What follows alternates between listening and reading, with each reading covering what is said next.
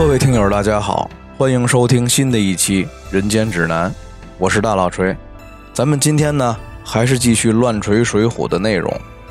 上一次啊，咱们说到杨志在黄泥冈上中了蒙汗药酒，丢了生辰纲，醒来之后啊，自己一个人逃离了黄泥冈。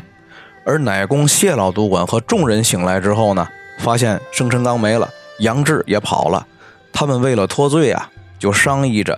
把丢失生辰纲的责任全部都推在杨志一个人身上，乃公谢老督管也安排好了众人的分工，放下他们这帮人啊，是栽赃的栽赃，报案的报案，回大名府的回大名府。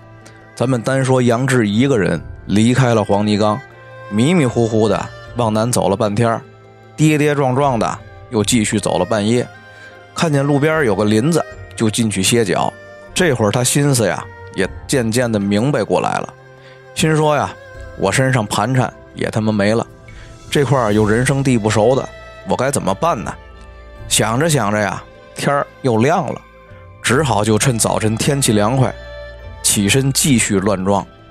杨志又走了二十来里路啊，正是又渴又饿，看见路边有个小酒馆，也管不了身上有钱没钱，进去就是要酒要菜的吃了一顿。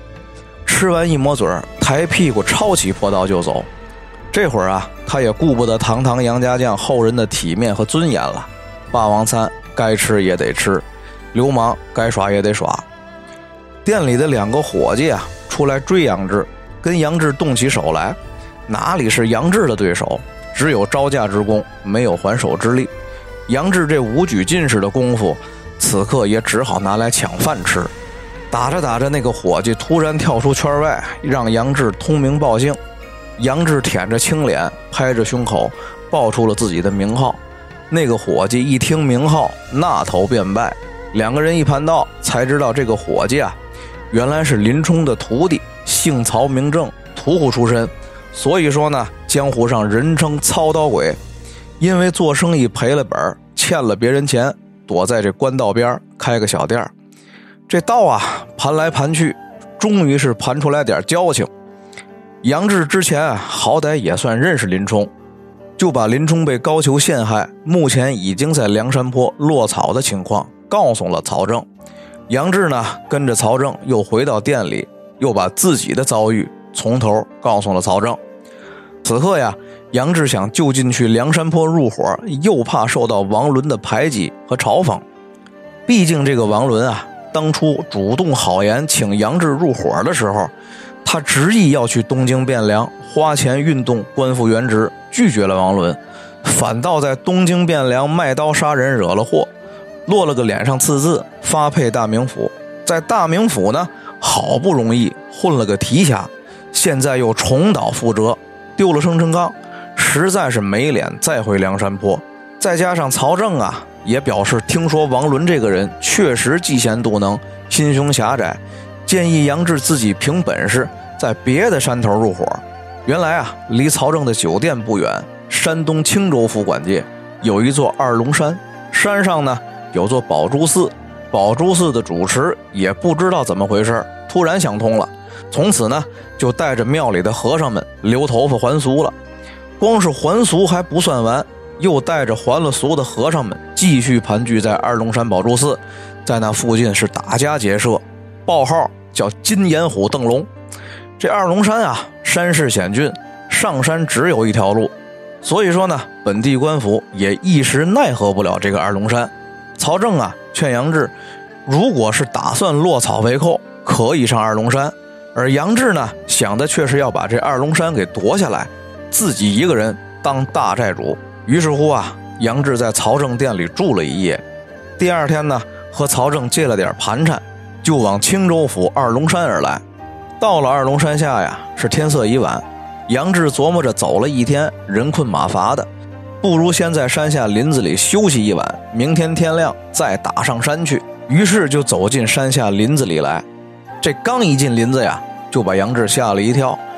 只见一个胖大的和尚，脱得赤条条的。露着浑身的纹身，坐在那树下乘凉。那个和尚看见杨志啊，二话不说，抄起禅杖就问：“哈丘日的，你是谁？在我看啥呢嘛？杨志一听啊，心说：哟，原来还是个关西和尚，俺和他是乡党，这得问问盘盘道。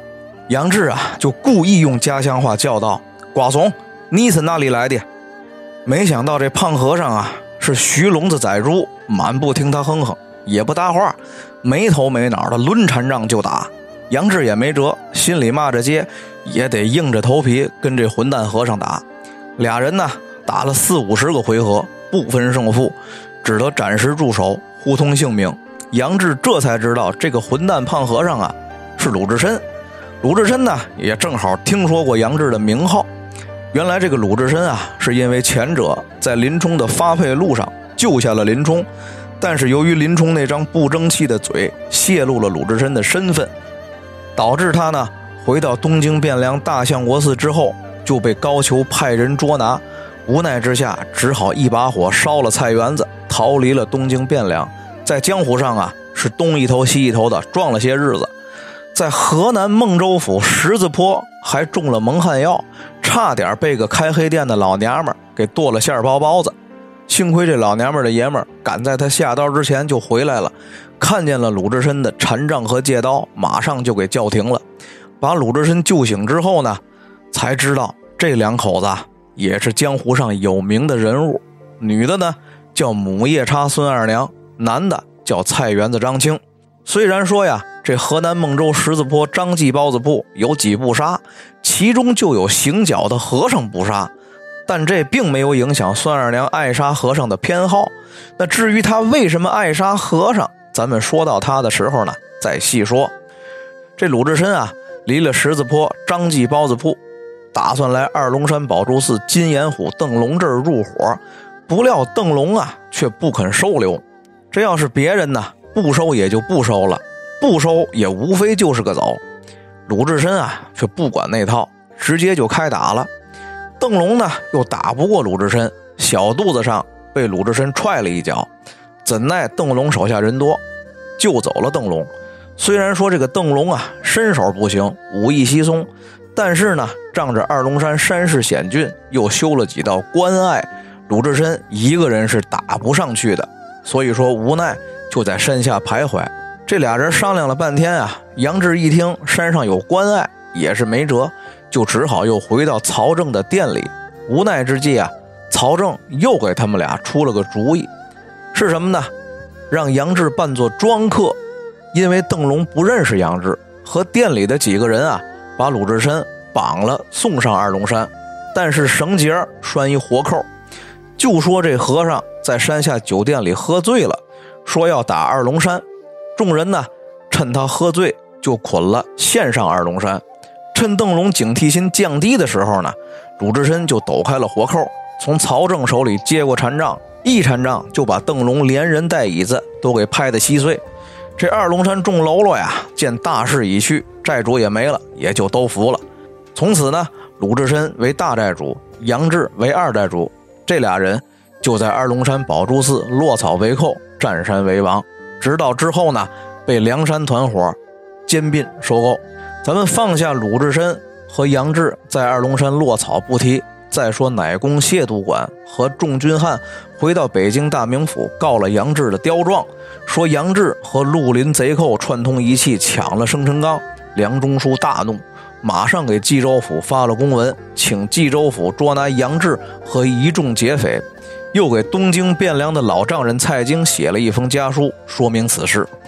这个冀州府尹接了梁中书的公文，已经是焦头烂额，着急上火，急的是满嘴燎泡，天天论斤吃败火药。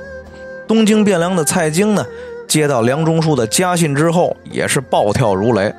丢点钱不算事儿，可是连着两年丢寿礼，这面子实在丢不起。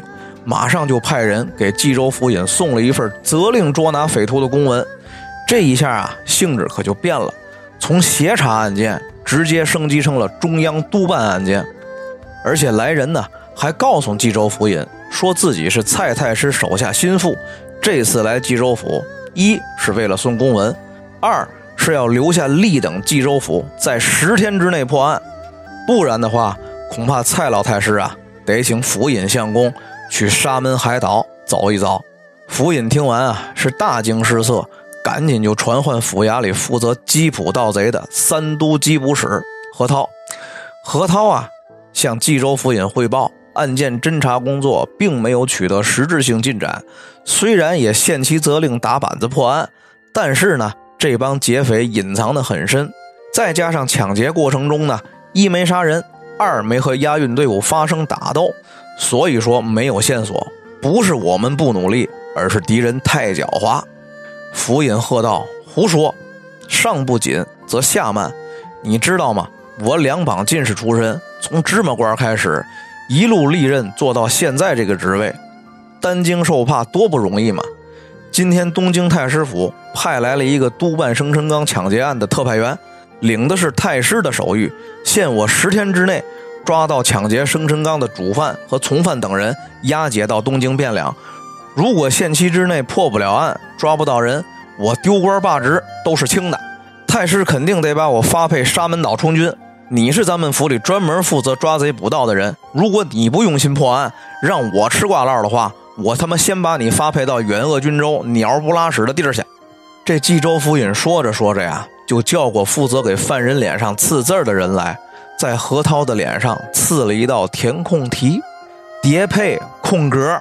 什么什么州，单等着何涛，如果破案不利，直接把空白处填上地名就能送走。这何涛脸上啊，带着这道填空题，回到了自己办公的地方。手下众人呢，看见他脸上被刺了字，一个个都是面面相觑，不敢说话。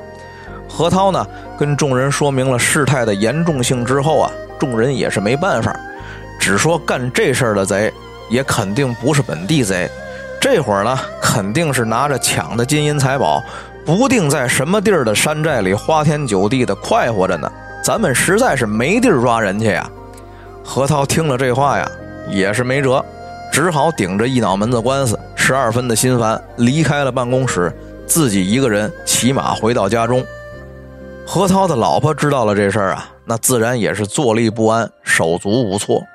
正在此时，何涛的弟弟何清。来他们家蹭饭，这个何清啊，平时是个游手好闲的主，是不务正业，整天在街上跟一些不三不四的人交往胡混，喝酒耍钱，只有缺钱或者没地儿吃饭的时候呢，才来哥哥家。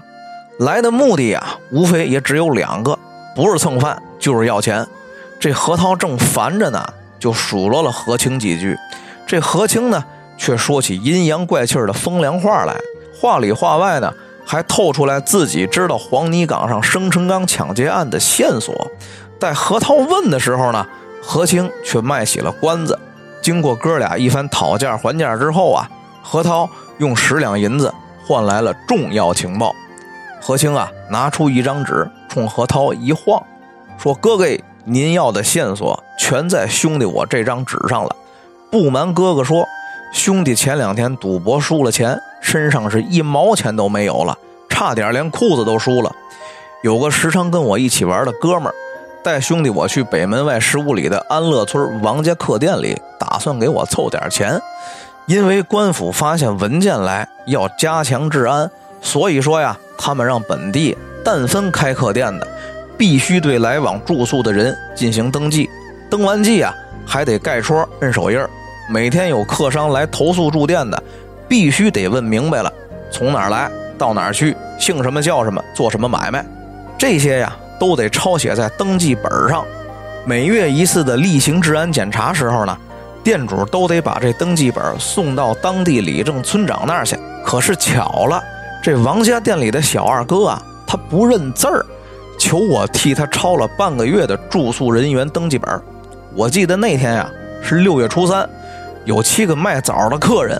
推着七辆江州车呀来投诉，我正好认识那个为首的客人，他是郓城县东西村曹保正。可是啊，他不认识我，因为我先前曾经跟另一个一起玩的赌友去投奔他，所以我认得他。